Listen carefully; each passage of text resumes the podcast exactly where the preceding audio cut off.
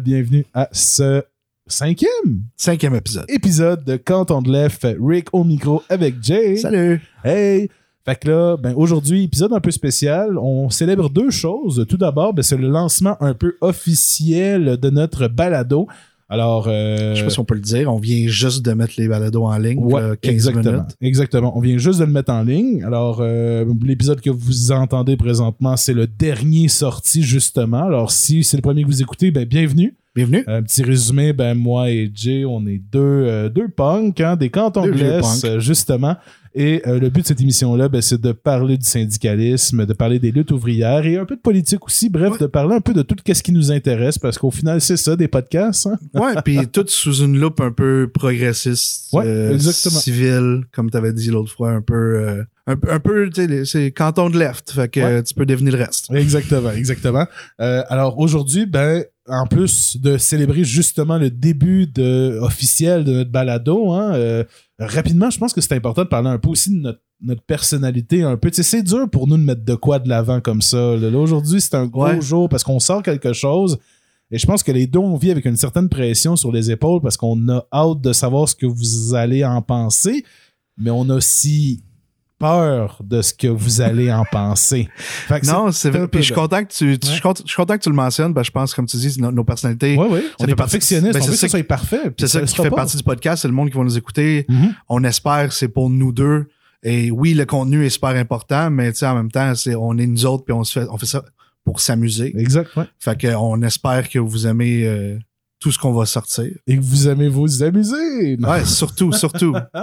Et ben, la deuxième chose qu'on fête aujourd'hui, en plus de la sortie de notre balado, justement, ben, c'est également euh, la, euh, la, la- la- le Labor Day, euh, la Yeah. fête du travail euh, au Québec en ce beau 4 septembre? Attends, on est Cinq. OK, en ce beau 5 septembre, oui. Alors, la fête du travail, journée fériée pour certains, journée travaillée avec bonus pour autres, ou juste une journée normale pour les employés au salaire minimum, malheureusement. Ouais. Mais qui ont un petit, je pense, c'est quoi, c'est la valeur de la journée rajoutée sur ta paye. Ouais, un quelque 8% chose. de, des Ouais. 24 de- dernières semaines. Oh là là. là. Something like that. On pense Mais c'est comme on disait tantôt, le même que je t'ai envoyé, c'est genre, euh, it's, it's for, it's a three-day weekend for the laptop class. Ouais, ouais, malheureusement. La classe ouvrière de, de, d'ordinateur portable. Ouais, puis la vraie classe ouvrière, ben, est encore euh, au travail. Faut aussi mentionner que Canton de Left est un podcast bilingue. Oui, c'est la première oui. fois que c'est c'est sincèrement juste parce que je suis incapable de pas switcher de langue de temps en temps. Sinon, euh, C'est bien correct, c'est bien correct. Puis en même temps, comme on l'a dit tantôt, ben, c'est nous, justement. C'est ça qu'on veut montrer au monde. exact. Et aujourd'hui, ben, en tant que euh, fête du travail, ben, on veut euh, un peu vous, vous expliquer c'est quoi cette fête-là du travail et aussi ben, les peut-être faire un genre de petit résumé des moments importants aussi des mouvements ouvriers au Canada également. exactement. Ça, ben, je pense que c'est une bonne introduction si vous n'avez pas euh, autant d'expérience dans, euh, de- dans, dans ces mouvements-là ouvriers ou en même temps, ben, pour savoir si nous autres, si on se connaît. là, je Ou pense juste, ou même test. savoir pour c'est quoi la fête du travail? Ouais, Pourquoi qu'on fête la fête du travail? C'est vrai, parce qu'on perd souvent l'origine des Ouais. fêtes à travers le temps. Et euh, on n'a pas, on pas d'autres moyens pour s'en rappeler. C'est pas, c'est pas juste, c'est pas juste le dernier, la dernière fin de semaine de trois jours de l'été, là. Ah, non. Mais c'est aussi, selon moi, la première fin de semaine qui commence le cycle des congés. Parce qu'au Québec, on a beaucoup plus de congés entre la fête du travail et Pâques qu'entre Pâques et la fête du travail. Pour pas remarqué, là, ouais, ouais, ouais. On a beaucoup de congés. Même avec la fameuse fête de construction? Euh, oui, mais parce qu'en fait, ça, c'est pas une fête, c'est un congé de la construction. Oui, mais au finalement, c'est les deux semaines de congé que ton boss te doit. Mais côté journée fériée, là, si tu remarques, là, on en a pas mal moins en été. Puis je pense que c'est ça qui fait qu'on est un petit peu plus fatigué l'été. Parce que l'hiver, bon, on est plus fatigué parce que oui, on perd le soleil, puis on a moins de vitamine D, puis on- bref, ça c'est normal. Il y a le froid aussi. Mais il y a tellement de congés en hiver quand tu y penses. Là, Ouais, là on commence, là, là, il va y avoir le, il y a- il va y avoir la fête du travail, l'action de grâce, le jour du souvenir. Après, il va y avoir toutes les fêtes de Noël, tout ça, Jour jour, de l'an. Après, on retombe en janvier, là, il y en a moins, mais en février non plus, il y en a pas. Je pense qu'en mars, au avril, en tout cas, il y a la journée des Patriotes aussi, jour de la Reine. Euh, puis ensuite, ben, on s'en va à Pâques. Fuck la reine. Fuck la reine, oui. on s'en va à Pâques, puis après, on n'a pas de congé, juste qu'on revient à la fête du travail. Mais non, il y a 24 juin. C'est vrai, t'as la fête, 1er t'as- juillet. t'as les fêtes, c'est vrai, la fête nationale du Québec, la fête du déménagement. Hey, c'est bien parti en hostie. Ouais, je sais, je sais, ça va bien à maudit. Oh là là. Mais bref, tout ça pour dire que c'est le début du temps des congés d'hiver qui commence avec la fête du travail.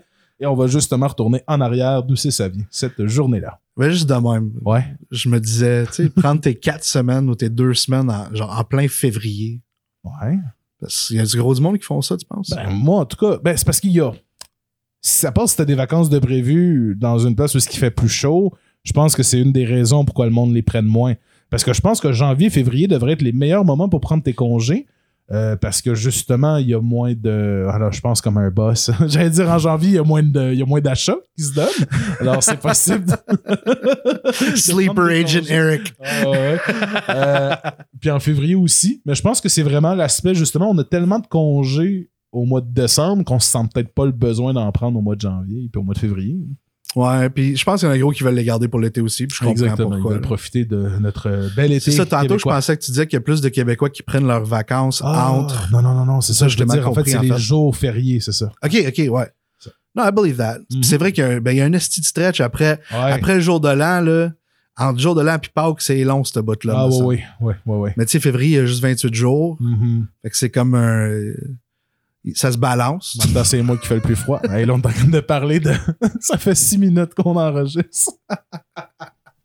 J'adore. Ah, moi aussi, moi aussi. Ben, on a fait l'intro, on, a- Ah ouais. on, a, on a carrément présenté notre personnalité. Ben oui, j'allais dire, c'est ça quand on pas- aussi. Hein, c'est deux TDA qui font un podcast. Des fois, ça part, ça part, on en revient. Moi, j'ai le fois- H, faut pas oublier, c'est très important vrai, de vrai. savoir la différence. ça. Des fois, on enlève euh, des bouts, des fois, on en garde. Ça dépend. Ça dépend. Ouais. C'est c'est le gars au montage qui décide ça. Exactement. En début de soirée, la longue colonne des manifestants s'est mise en marche dans les rues de Montréal en scandant les slogans d'usage. Ils étaient environ 5000 du groupe de la CSN et de la CEQ, des travailleurs en grève, des travailleurs en lockout, des groupes populaires et même un regroupement d'homosexuels. Quelques rues plus loin, la FTQ réussissait à regrouper environ 3000 des siens qui ont fidèlement suivi leur président, M. Louis Laberge. Alors, mon but était justement de vous expliquer d'où c'est ça venait la fête du travail, la journée internationale des travailleurs aussi qui existe au mois de mai. Comment départager ces deux fêtes-là, justement? Et pourquoi, par exemple, au mois de mai, ben, c'est pas férié le 1er mai euh, au Québec? Ben, c'est justement ça que je vais vous expliquer. Alors, euh, la Journée internationale des travailleurs, euh, la fête des travailleurs, la fête du travail, c'est une fête internationale qui célèbre les travailleurs, comme le nom le dit. hein. C'est simple de même. Euh, c'est une occasion pour faire d'importantes manifestations du mouvement ouvrier. C'est traditionnellement ça qu'on fait, la journée de la fête du travail, mais d'habitude, c'est plus celle du 1er mai. Alors, elle était instaurée à l'origine comme une journée annuelle de grève pour la réduction du temps de travail et elle est célébrée dans de nombreux pays le 1er mai. En Amérique du Nord, ben, on la célèbre au mois de septembre, tandis qu'au Royaume-Uni et en Irlande, elle est également décalée au premier lundi de mai. Alors, c'est pas nécessairement le premier, euh, le, le, le May Day, le, le 1er mai, c'est le premier lundi. En Australie, on la fête à différentes dates, à l'approche du printemps ou de l'automne. Euh, c'est souvent un jour férié légal. Euh, puis elle est souvent associée aussi à d'autres festivités de tradition populaire. OK. En France, c'est parti en 1900, en 1793. C'est une fête du travail qui est fixée le premier pluviose, OK? Ça, ça veut dire en janvier. Et fut instituée pendant quelques années par le Fabre d'Églantine. Wow. Puis aussi, c'est ça, c'est intéressant, sans, sans tomber dans les détails, mais en France, il y avait comme, à une époque, il y avait un calendrier qui était complètement différent du calendrier qu'on utilise aujourd'hui, puis plus axé sur les saisons et le temps, euh, moins que la religion. Là. Fait que pluviose, ça veut sûrement dire le mot où il y avait plus de pluie, en fait. No, that makes, that makes Ouais, a lot ouais, of mais sense. c'est exactement ça, oui. C'est super intéressant. So they weren't, ça. so they weren't using the Gregorian calendar? Non, exactement. Yeah, I just wanted to flex the fact that I knew. bien raison, parce Yeah. que moi, je cherchais le mot pour dire ça, mais je l'ai pas utilisé. Euh, fait qu'aux États-Unis, de leur côté, ben, euh, ça a été au cours d'un congrès de 1884, c'est le syndicat américain, se sont donné deux ans pour imposer aux patrons une limitation de la journée de travail à 8 heures. Ils ont choisi de débuter cette action-là le 1er mai parce que beaucoup d'entreprises américaines entament ce jour-là leur année comptable et que les contrats ont leur terme ce jour-là. Alors, c'est ainsi que le 1er mai 1886, la pression syndicale permet à environ 200 000 travailleurs d'obtenir la journée de 8 heures. Hey, c'est beaucoup de monde, 200 C'est 000 beaucoup personnes en monde. 1800. Là. Oui, oui, oui, en 1800. Puis justement, on voit que ça a duré, euh, ça a duré deux ans. Hein? Fait que en 84, ils ont dit on va commencer à faire de la pression. Et le 1er mai 86, on a justement euh, l'obtention de la journée de 8 heures. Puis ça, rappelez-vous que c'est un des plus grands euh, acquis des, des, des, des syndicats depuis les 100 et 200 dernières années, là, la journée de 8 heures. là. It's almost like a large group of workers coordinating together against, you know, Mhm. ownership.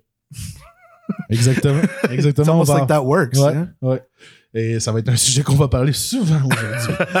Euh, Il y a d'autres travailleurs euh, qui ont euh, qui ont pas accepté les revendications euh, et euh, qui ont en fait euh, qui ont pas accepté justement que la journée de 8 heures, je pense qu'ils voulaient plus. 340 000 personnes dans tous les États euh, qui ont fait une grande manifestation et ça a été euh, malheureusement euh, fini avec trois morts le 3 mai. euh, trois morts de grévistes de la société McCormick Harvester à Chicago. Le lendemain, il y a une marche de protestation et dans la soirée, euh, pendant qu'une manifestation se disperse à Haymarket Square, il reste plus que 200 manifestants face aux policiers. Là. C'était marqué aussi également par euh, une explosion d'une bombe devant les forces de l'ordre, l'ordre qui a fait aussi un mort dans les rangs des polices. Ah oui, puis euh, justement, Haymarket Square, c'est comme je pense que c'est une des seules statues pro-police qui existent euh, à Chicago, justement, là, parce que ouais, c'est ça. Il y a eu un mort de, de police, mais on parle pas des autres morts, justement, euh, créés par, euh, par les policiers. Euh, bref, alors je ne veux pas tomber dans ces types de discours-là. Euh, sinon, ben, pourquoi vraiment cette journée-là a été mise en place, surtout le 1er mai? Ben, c'est à l'initiative de trois ans plus tard, tout ce qui s'est passé aux États-Unis, aux alentours des 89, oui. C'est la deuxième internationale socialiste qui se sont euh, rencontrés à Paris pour le centenaire de la Révolution française et l'exposition universelle. Et c'est Raymond Lavigne euh, qui, euh, qui, qui permet en fait de, le 20 juillet 1889 de faire de chaque 1er mai une journée de manifestation pour objectif de la réduction de la journée de travail à 8 heures dans ce temps-là. Alors c'est vraiment en France qu'on a parti ça un peu et depuis ce temps-là, ben, euh, continuellement en France, le 1er mai, il y avait toujours aussi des grandes manifestations. Euh, plusieurs manifestations qui malheureusement ont tourné au drame, euh, mais qui a également permis à plusieurs réussites de ce côté-là. Le Labor Day aux États-Unis, euh, ça a été en fait euh, instauré pas à cause de la fameuse journée de 1886 qu'on a parlé un petit peu plus tôt du Haymarket Square, mais plutôt euh, de l'origine d'une grève de cheminots qui, en 1894, avait voulu soutenir les ouvriers de l'entreprise Pullman, eux-mêmes en grève contre leurs employeurs. Le président américain Grover Cleveland n'avait pas hésité à envoyer 12 000 hommes de troupes pour briser le mouvement. Ah, et- he sent the National Guard. Ouais, exactement. Et deux hommes furent tués au cours des affrontements à Kingston, près de Chicago. On voit vraiment que Chicago est vraiment un grand, euh, grand centre pour les mouvements ouvriers. Je pense que même les WOB sont partis de là aussi, Ouais. Chicago, hein, c'est ça. Alors, euh, la grève fut déclarée euh, terminée le 3 août 1894. Les ouvriers de Pullman prennent même l'engagement de ne plus se syndiquer. Les citoyens américains s'étant indignés des méthodes brutales du président Cleveland, le représentant de Washington réussissent à faire passer la proposition d'un jour chômé le 1er septembre pour honorer les travailleurs. Le président lui-même signa le projet de loi instaurant le Labor Day, euh, six jours à peine après l'intervention euh, de l'armée. Et je pense que justement, il l'a fait, euh, il l'a voté parce que je pense qu'il allait en élection bientôt aussi. Fait que c'était pour redorer son image. Mais on peut voir que justement, des politiciens peuvent agir pour le bon des travailleurs. Fait que ça arrive parfois. Ouais, mais là, c'est ça, ils achètent des votes. Ah That's oui. their fucking job. to serve the people and do the shit that we need done. Mm. Not big corporations, us, the little guys, you know? Fait que c'est un peu d'où vient l'origine euh, de cette grande différence-là des deux fêtes et pourquoi justement il y a une différence, pourquoi on la fête le premier euh, lundi de septembre au Canada et aux États-Unis?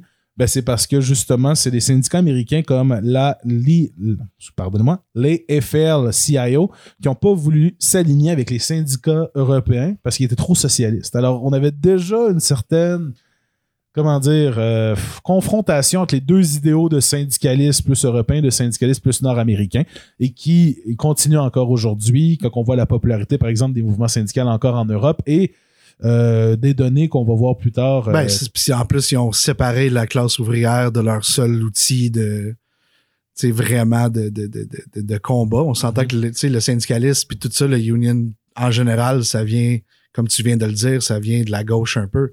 Mhm. Fait que tu sais, comment tu veux être un syndicat centriste? Non, exactement, exactement. Sinon, rapidement, en terminant, là, il y a aussi euh, au Québec, euh, par exemple, ben, justement, on a le premier, euh, pardonne-moi, la fête du travail qui est au mois de septembre, Oui. mais on a également le 1er mai qui est quand même souligné toujours par les syndicats. Il y a toujours une manifestation syndicale le 1er mai. Oui. Et aussi, ben, fait intéressant, et vous l'avez, je sais pas si vous l'avez remarqué, nous, c'est ça, c'est la première fois que je, je l'ai remarqué tout à l'heure, mais c'est que, euh, vous avez remarqué, mais chaque augmentation de salaire est toujours le 1er mai au Québec. Alors, est-ce que oui, c'est peut-être du même côté que finalement, c'est l'année fiscale des entreprises qui se termine Ouais. au mois d'avril? Fait que ça donne bien. Mais il y a quand même cet élément-là, un peu historique. À chaque 1er mai, il y a eu une augmentation salariale euh, au Québec. Et euh, le 1er mai est fêté pas juste en Amérique du Nord ou en Europe, mais est également euh, fêté au Mexique, par exemple. Euh, ça aussi, ça coordonne souvent avec des fêtes de la fin de l'été là, et tout ça un peu. Au Paraguay aussi, on fête. Euh, on fête en fait ça le 1er mai. Alors, euh, faut pas oublier non plus les grands mouvements ouvriers qu'il y a toujours eu du côté de l'Amérique latine et ça continue tout ça.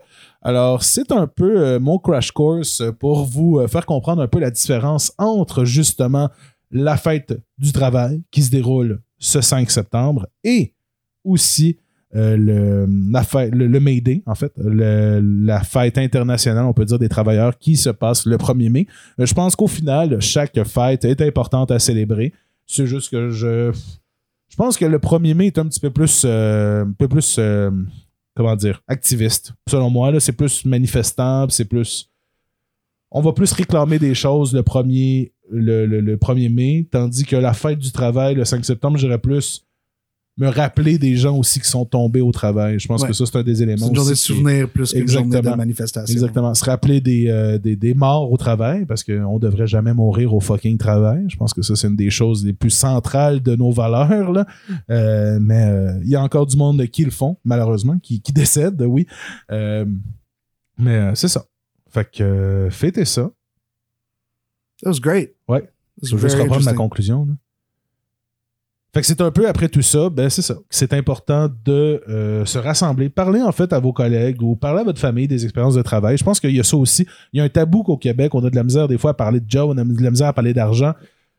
Faites-vous plaisir, puis parlez, échangez avec vos collègues parce que c'est important. On est tous dans la même marde. fait qu'au moins, euh, soyons amis avec ceux qui la partagent. Wow. Hey! That was very good. Hey, merci, merci. I like that. Yeah. Fait que, t'es-tu prêt à aller manifester lundi?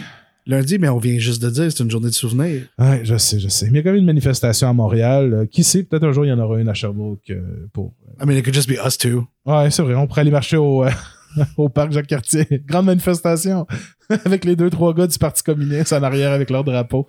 Bref, ce serait fantastique. Hey, I think we should do it. Et pendant ce temps, à Paris, des mini-barricades étaient dressées et incendiées à l'issue du défilé du 1er mai. Six policiers ont été blessés lors de batailles rangées qui faisaient penser aux événements de 68 avec ces grenades lacrymogènes et ces vitres brisées. Et à Istanbul, près de 100 000 personnes ont manifesté, mais dans un calme relatif. La police voulait éviter les heurts violents de l'an dernier. Alors, Jay, c'est le temps de faire une grande minute d'histoire canadienne et de nous parler des grands Héritage. mouvements ouvriers. Ouais, c'est ça, une grande minute héritage. Non, je me rappelle plus c'est quoi. C'est quoi? C'est une grande minute? This is a Canadian Heritage Minute. Bon, c'est ça. Alors, c'est la minute euh, canadienne, la minute de l'héritage canadien qui commence avec Jay. Alors, Jay, aujourd'hui, tu voulais nous parler, en fait, euh, des grands jalons de l'histoire euh, du syndicalisme, euh, on pourrait dire, Ouais. canadien-québécois. non? Canadien québécois surtout, Yeah. et vraiment faire un focus, un survol. J'ai réalisé en faisant mes recherches que la semaine de 40 heures a juste été adoptée au Québec en 1900, au Canada en 1960. 1960. C'est tard. Un, je trouve. 1, 9, 6, 0. 1 9 6 0. Ok, parfait. Ouais. Hey, ça fait même pas, euh, même pas 60 ans, là. Non, c'est pas vieux, Hey, là. OK. fait que euh, j'ai trouvé ça super intéressant, puis je me demandais, c'est bien beau de savoir les, gros, les grands syndicats, les grands mouvements viennent d'où, mais les mouvements au Canada qu'on a connus, qui nous ont apporté des choses et des bénéfices, je trouve ça important de les, souligner, puis de souligner les, les, comme les grands combats canadiens euh, d'ouvriers, euh, d'ouvriers, d'ouvrières, puis de vraiment faire un focus plus là-dessus. So I wanted to start out with an article that I found on CanadianLabor.ca, uh, which is the Canadian Labor Congress's website. Um, basically, it's just a quick overview of a history of labor in Canada. Uh, we'll post it in the sources for sure, and then you guys will realize I pretty much just read the article. I didn't really prepare anything. Um, so yeah, so uh, the first one that they talk about in the article um, starts in it actually the one of the first movements in Canada for a shorter work week comes from Toronto.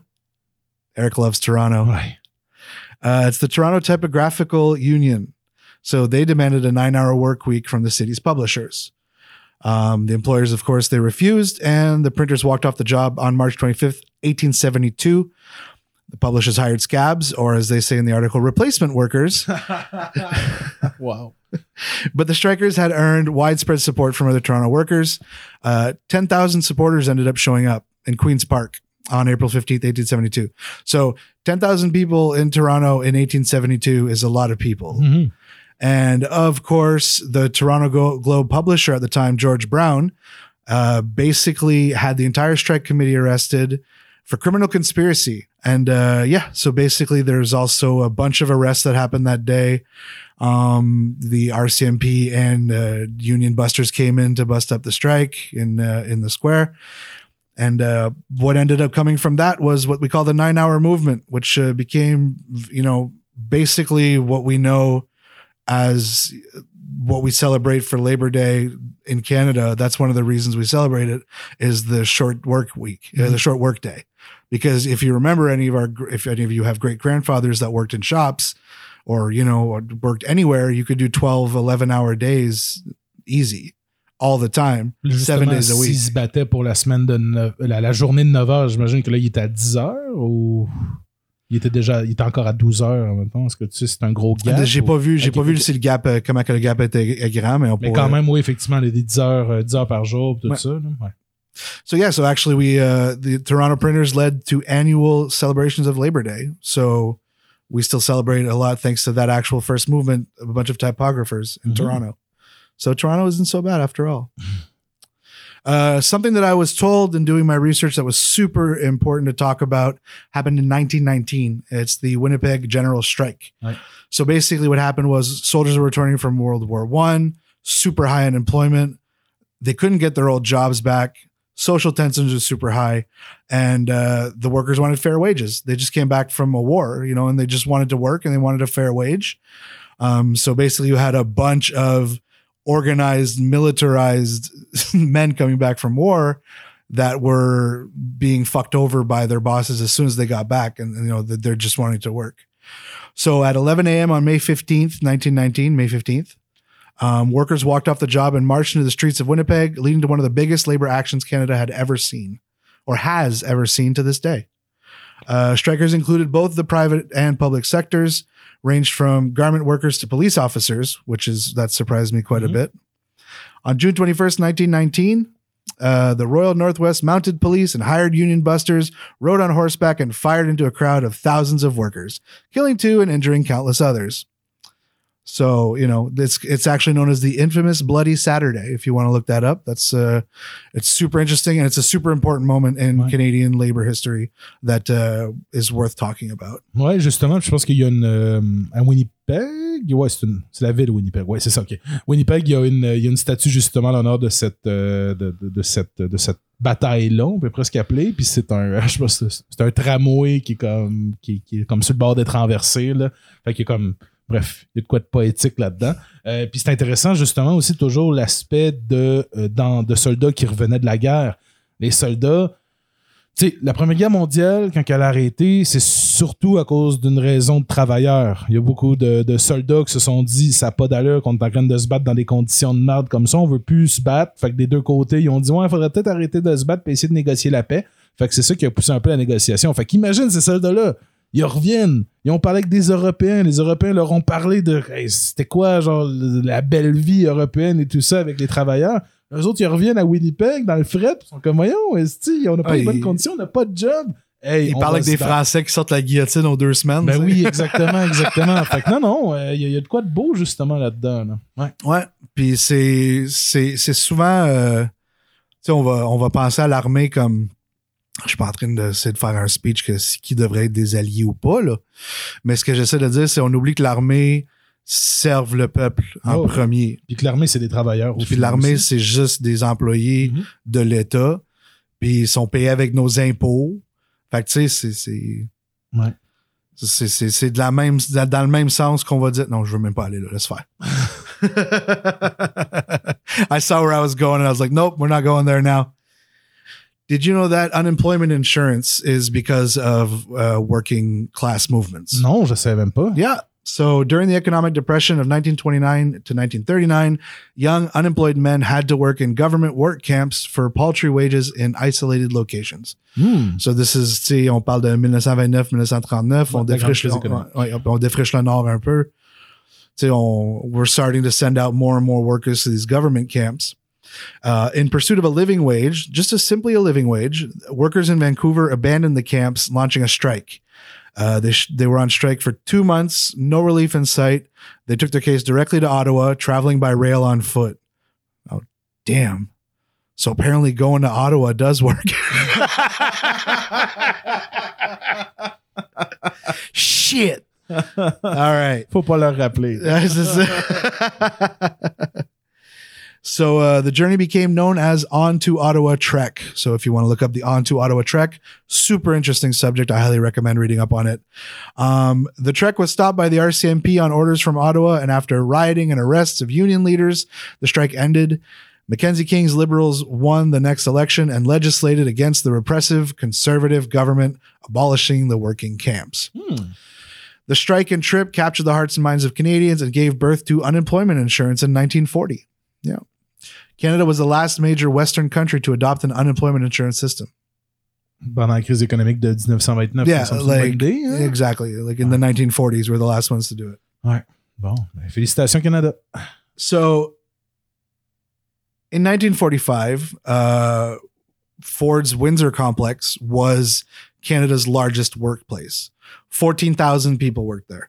In 1945, that's a lot of people. Mhm. You know what I mean? If you don't count for inflation, like Mhm. it's a lot of people. Um, times were tough. Work, wartime production was slowing down. Uh, a lot of companies, including Ford, wanted to break some of the gains that had been made by unions for workers since the Depression. Uh, in this time, union dues were still voluntary. So you still had a choice of whether or not you were buying into the union if you had a union workplace, which is funny because we discussed that law recently Mhm. and we were wondering where it comes from. And it actually comes from a, a workers movement once again. Uh, so yeah, so basically, um, United Auto Workers Local 200 had the near impossible task of collecting dues from 14,000 members each month. Uh, the union needed more security if it was going to survive and protect gains it made from its members. Ford announced it was laying off 1,500 workers. Negotiations break down. Uh, basically, dues were being automatically deducted from workers' pay and handed to the union, something Ford had agreed to in another plant. Workers had also demanded a paid two week annual vacation. Um, on September 12th, 1945, uh, the new and inex- inexperienced union uh, basically went on strike. The entire 14,000 use- uh, workers went on strike, one of the largest labor movements in Canadian history as well. Um, basically, they had to fight off, uh, they had to literally defend the picket line. So this is like a, something that a lot of people don't know about is if you go back far enough, uh, there was a time when union meant fighting a lot, fighting the cops, fighting, Right. you know, picket line breakers, fighting scabs. Uh, so, you know, it wasn't always a peaceful way, but it got shit done.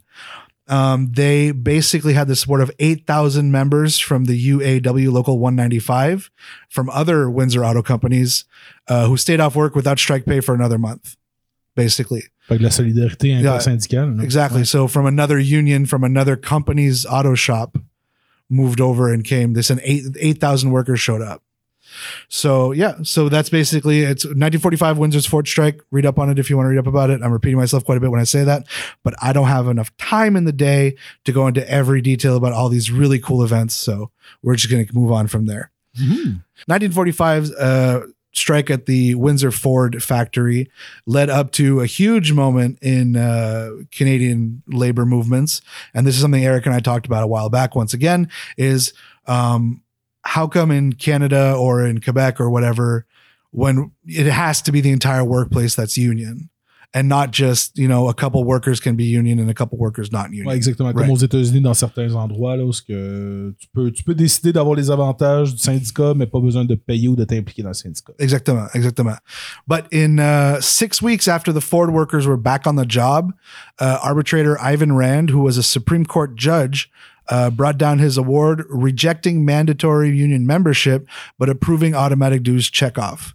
So his decision ruled that because everyone in a workplace benefits from the union, everyone should contribute to the union. Fait que ce qui veut dire que c'est ça, c'est que t'es pas. Attends. C'est que t'es pas. c'est- Attends. Répète donc, stuff. He rejected re- mandatory union membership. C'est ça, ok, c'est ça, exactement, exactement. Il reject le. Ok. Fait que t'es pas obligé de t'inscrire au union, mais t'es quand même obligé de payer, c'est ça? Exactement. Okay, okay. That's why everyone in a workplace pays for the union in, in Canada. Hmm. Interesting, right? Ben oui, effectivement, très intéressant. Puis en même temps, ben justement, c'est comme, on le dit, au lieu de, de, de ne pas bénéficier euh, justement de ces actions-là. Puis de toute façon, le syndicat va être là pour te protéger, même si tu t'impliques pas. Parce qu'au fin... ben, je pense qu'au final, là, ça, aujourd'hui, la formule REM tombe dans une. T'es dans le syndicat parce qu'il y en a une. Il y en a C'est ça, dans- exactement. Dans la place. Non? Ouais. Ok. C'est pas mal ça. Okay. Uh, so basically, as a result of Rand and the subsequent court decisions, uh, dues checkoff can now be included in the collective agreement at the request of the union in most provinces and has become known as the Rand formula, like you just said. So spot on. I'm going to skip this one because I mean, it's kind of self promoting, but this Obama giving award to giving an award to Obama. But C'est one of, so according to Canadian Labor Congress, uh, one of the important movements in labor history was uh, the founding of the Canadian Labor Congress. so yeah, so by the time by the 1950s, the time had come for a single countrywide labor organization. This is really them kind of self-promoting. So it's fois, you know, Des fois, genre, c'est no, comme, they're euh, putting a bit of themselves in the article. I get it. Saviez-vous que Monsieur Net euh, peut vraiment laver. euh, C'est pour ça qu'en 1866, Monsieur Net a été utilisé pour laver le sang des manifestants sur les, euh, sur les murs euh, de cette, euh, de, de- de cette compagnie. Hashtag not sponsored. Exactement. Another important moment in uh, Canadian, uh, actually for more public service workers, is in 1965 gained the right to bargain. Okay. So they actually weren't even allowed to bargain before. So uh, public workers gained the right in 1965. Le droit de la négociation pour les employés du secteur public. Yeah, but of course, once again, because of unions, public server public service workers in Canada have decent pay, benefits, and pensions, but they had to fight to win those gains. Uh, back in 1965, the Canadian Union of Postal Workers wanted the right to bargain collectively, the right to strike, higher wages, and better management. They defied government policies and staged an illegal countrywide strike. That strike would go down in history as one of the largest wildcat strikes in Canada. I don't know what a wildcat strike is. Do you want to look that up super quick? Euh, Wildcat. Ouais, ouais, ouais. J'avais l'impression de dire c'est Wildcat. Je sais pas que, ça, que tout le monde rentre dedans. genre, I don't know. I'm not sure, but I'm going to keep going. If you want to just look it up real quick, if you have the time. Uh, the strike lasted two weeks and ended with the government extending collective bargaining rights to the entire public service, although some workers, such as RCMP and the military, were excluded. So they weren't like it's another separation they do is uh, basically what's a wildcat strike? Un Wildcat Strike, en fait, c'est juste une. euh, c'est une. euh, comment dire? C'est une. Ah, c'est ça. C'est une manifestation qui n'a pas été autorisée par euh, les leaders du syndicat. Ah, ok, parfait. Ok, fait que les ouvriers ont décidé, même s'il n'y avait ça, pas le bac de leur. Si les boss, tu sais, puis on en, on s'étalera pas là-dessus, mais on en a déjà parlé des syndicats corpaux, puis on va en reparler dans d'autres épisodes, j'en suis sûr.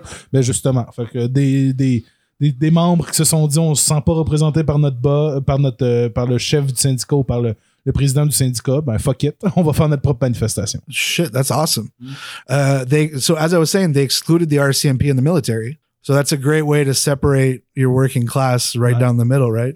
No. Because I think the Canadian military is probably one of our biggest employers. Euh, ouais, ouais, quand même, quand même. Exactly. Ouais. So there we go.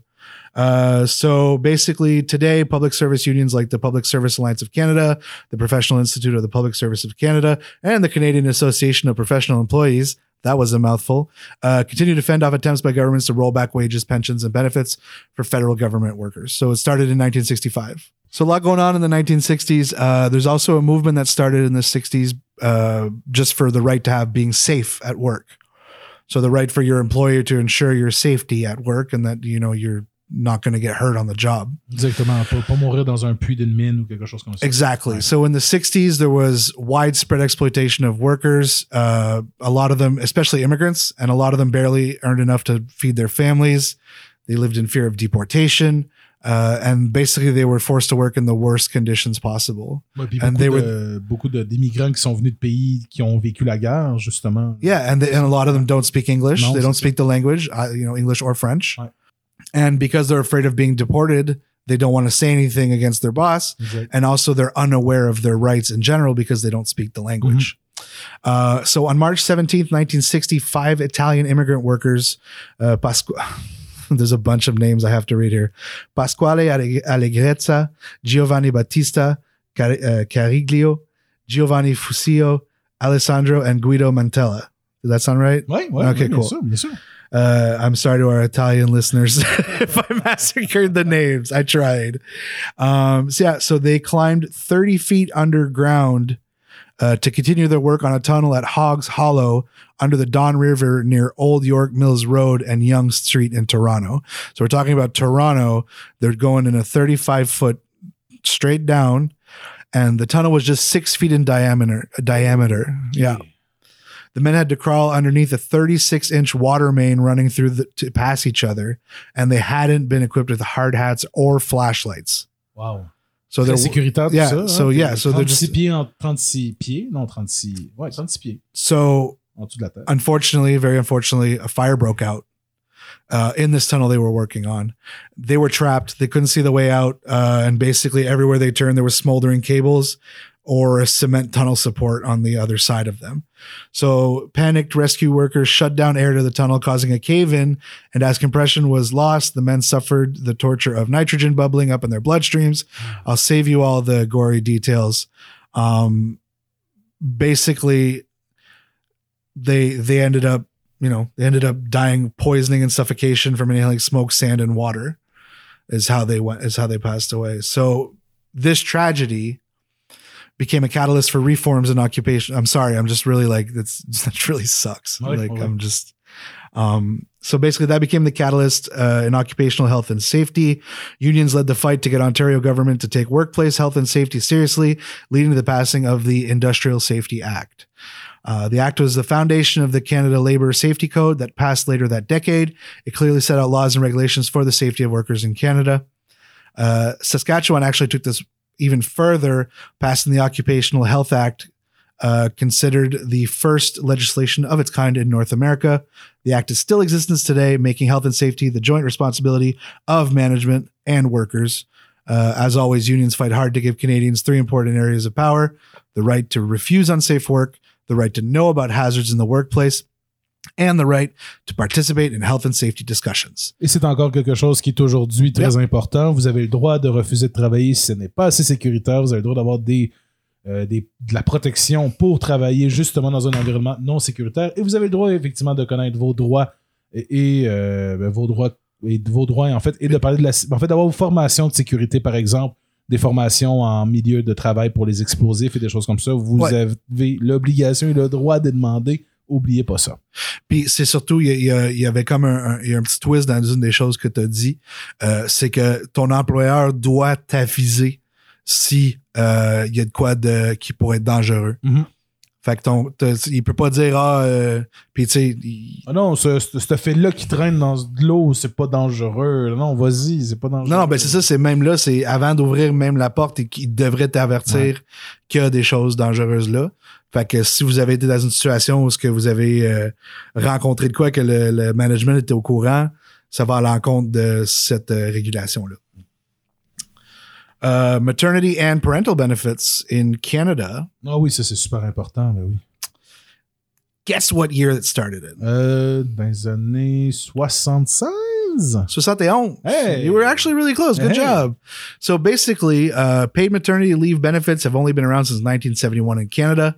Before that, a new mother had to quit work or return to work quickly if her family depended on her income. Hey, comme aux États. Yeah, but it, uh, I think in the 70s, we still had one income families. Ouais. You know, ça, ça- en fait, c'est avec la guerre, en fait, qui est arrivé le, le travail des femmes. Là, fait que ça faisait déjà. ouais, mais il y a un moment que ça devient ultra popularisé quand les banques réalisent qu'avoir deux revenus, c'est crissement plus Ouais, pour vendre ouais, des maisons. ouais. là. Dans ce bout-là, justement, Ouais. le 70. But that's another story. Ouais. Uh, so while the federal government, through unemployment insurance program, introduced uh, limited 15 weeks of paid maternity leave in 1971 at 66% of a mother's previous salary, it was only a short time later when unions began negotiating longer paid maternity leave with higher levels of benefits for their members that topped up the portion of salary paid by the unemployment insurance benefits.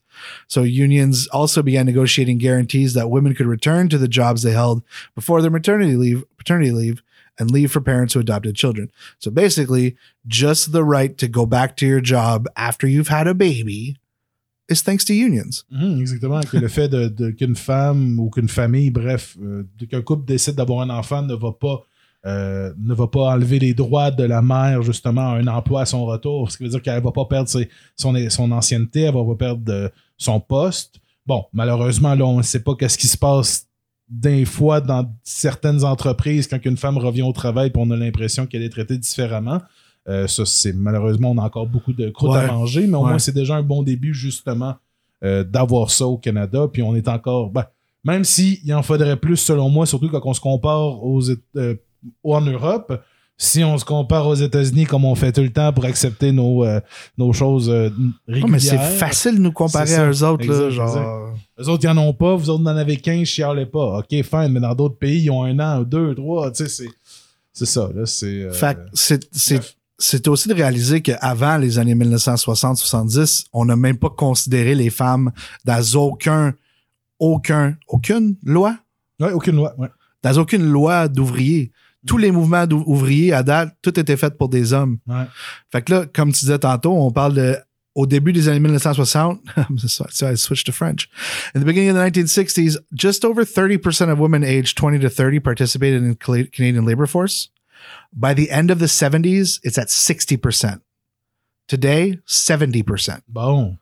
So they had to make changes to, you know, the the workers' laws to include women, and that's why uh, basically in 1979. Quebec's Common Front, which we'll talk about a bit later, uh, representing government, education, and health workers, negotiated 20 weeks of fully paid maternity, 10 weeks leave when parents adopted a child, and five days of paternity leave. In 1981, after, so it's very important to note that Quebec was the first to pass legislation for this. Bon, ben, le, le dernier, la dernière province a donné le droit de vote aux femmes, mais au moins le premier à protéger leur euh, droit au travail. Fait que, Exactly. hey, c'est quand même bien. Exactly. Uh, so after that, uh, in 1981, after a 42 day strike, uh, the Canadian Union of Postal Workers won postal workers across Canada 17 weeks of paid maternity leave.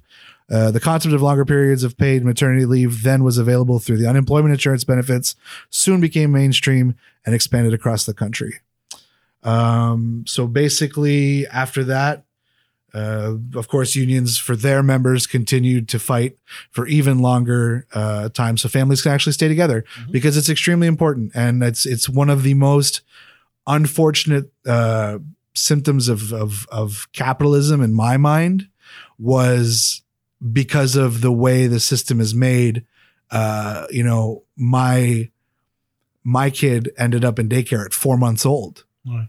and her mom went back to had to go back to school, and I had to go back to work, and it was like fuck, like you know, you know, and then you, got other people who I know who are lucky who somehow managed to line up vacation and maternity paternity leave and get to spend their whole first year with a kid. And I think honestly, the whole first year should be off for both Right. parents. So I think it's a super important time in your in your life, and it's memories you're never going to fucking get back. And I'm talking on a very personal level here, but I, I don't know. I think it's it's it's super important that we continue to fight for the rights of of uh, you know parents, whether it be adopted or you know a baby you had Ouais. in general.